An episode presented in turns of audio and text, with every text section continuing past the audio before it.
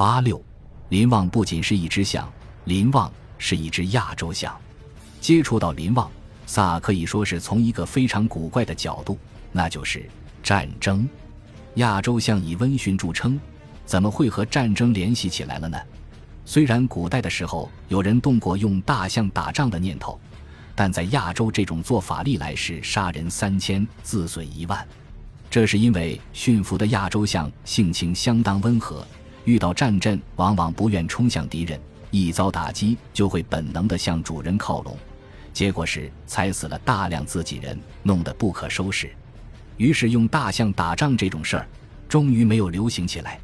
我注意到林旺是在研究中国远征军在缅甸作战历史时，当时我意外地发现双方在战斗中都使用了大象。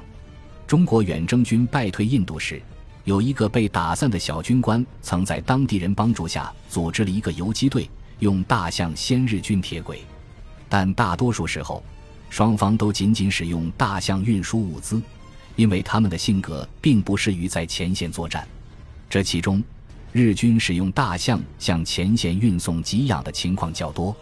日军大象主要来自当地的木材公司，缅甸的木材公司一直使用大象搬运贵重的热带硬木。林旺就是这种情况下被日军征用的一头亚洲象，所以它最初也不能算是一头野生大象。从阶级属性来说，应该算是印缅木材公司的一名林业工人。根据台湾方面的记载，大象林旺是在缅甸作战中和十二头伙伴一起，被中国远征军俘虏的，但是记录的语焉不详。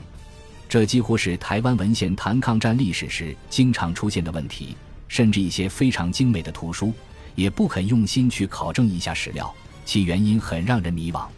其实。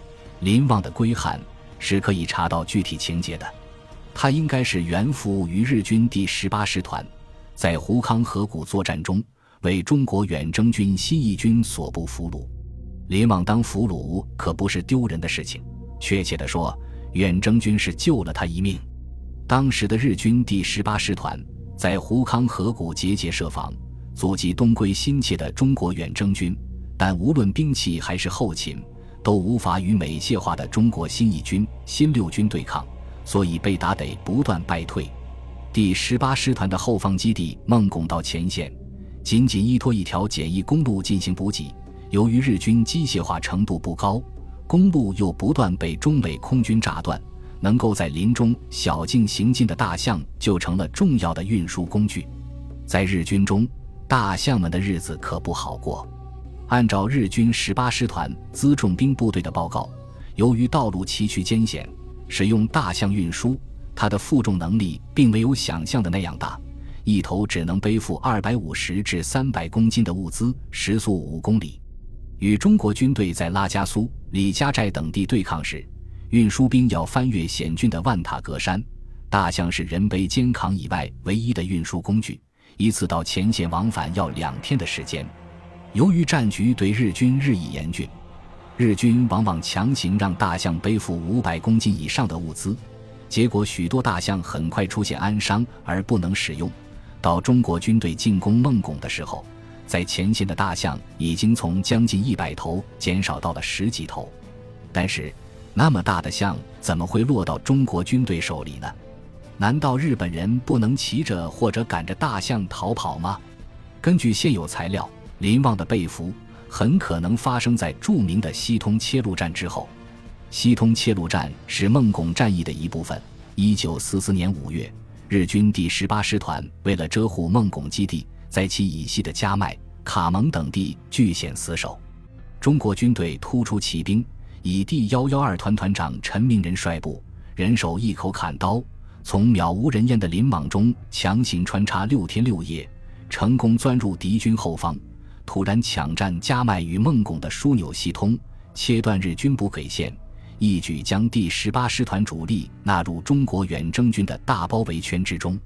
这一战，包围圈内外的日军发疯一样猛攻西通，却在陈明仁手下浮尸累累，不得寸进，被围日军粮弹皆无，在中国军队四面攻击下完全被打散。中国军队乘势拿下孟拱。这一仗打断了这个从林战之王师团的脊梁骨，仅仅被打散后饿死的日军伤病员就有两千多名。日军师团部是依靠工兵在树丛中用斧头和砍刀勉强打开一条伐开路才逃脱的。师团长田中心义几乎是赤手空拳逃了出来。这条伐开路窄处仅有一人宽，大象根本无法通过。面对进军神速的中国远征军，日军只得丢弃了林旺等大象逃走。何铁华、孙克刚所编《印缅远征画史》中。有一张照片反映了这批大象被俘的场面，不知道林旺当时是不是在画面之中。假如林旺这次没有被俘，其命运则令人堪忧，因为日军的后勤运输是有自己特色的。在前线，他们通常采用水牛和山羊运送物资，目的是在物资缺乏的时候，运输者本身也可以被作为食物吃掉。在英帕尔战役中。同样是用大象运输物资的日军粮食不够时，却有杀死大象食肉的举动。事实上，我是在查找这批大象的情况时，才骤然发现林旺的存在的。这头长寿的大公象结束了军旅生涯后，一直生活在台北的木栅动物园，直到2003年才与世长辞，寿86，创了亚洲象的生存记录。这样一头传奇的大象。让人忍不住下笔，我立即给《北京青年报》的尚小兰编辑去信，说我有好东西给他，我要写林旺。那边一直催促我给历史版面投稿子呢，结果我却一直没有动笔。倒不是懒惰，而是当我打开台湾的网页查看林旺的资料时，骤然发现，在台湾很多人不叫他林旺，而是亲切的叫他林旺爷爷。要是仅仅从战争角度写大象林旺，那可就大错特错了。其实，大象林旺的军旅生涯，还是延续了相当长时间的。不过是当了机关兵，已经和打仗无关了。加入中国军队的林旺待遇明显改善，这是因为当时和日军在缅甸作战的中国驻印远征军已经全部美械化。新一军和新六军的主要运输工具是美制十轮大卡车和各种吉普车。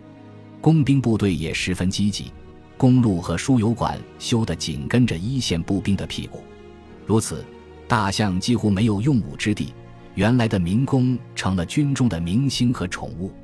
老远征军战士回忆说，缴获的这批大象很是温驯，也颇让没见过世面的农家子弟们大开眼界。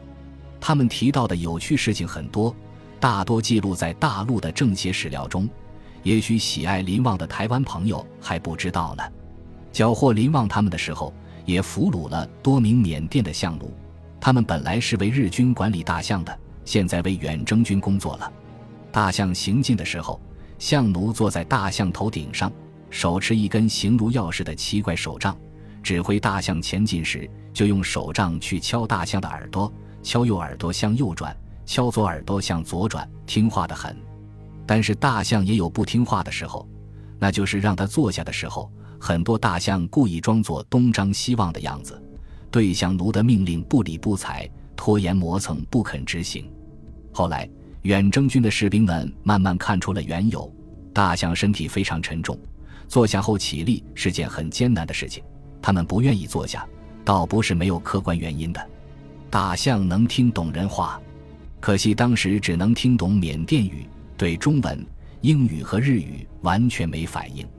从后来林旺的情况看，他是慢慢学会了中文的。哦，懂母语之外的两国语言，林旺可算是个知识分子呢。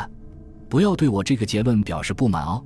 你试试学大象的语言去，林旺能听懂咱的语言，咱就不能跟他比比智力。大象不怕老鼠，经常把老鼠踩死。大象进入树林，向奴不让远征军们去窥看。说是大象有时在林中交媾，这种动物十分害羞，若发现有人窥视，就会冲出来把你踩到死。大象们在缅甸并不需要人工喂养，到了晚上，象奴给大象带上一种特殊的脚镣，这样大象一步只能走四十公分，是没法跑远的。然后大象就会被放入山林，自己寻觅食物，清早自会回营，是不需要多少照管的。本集播放完毕，感谢您的收听。喜欢请订阅加关注，主页有更多精彩内容。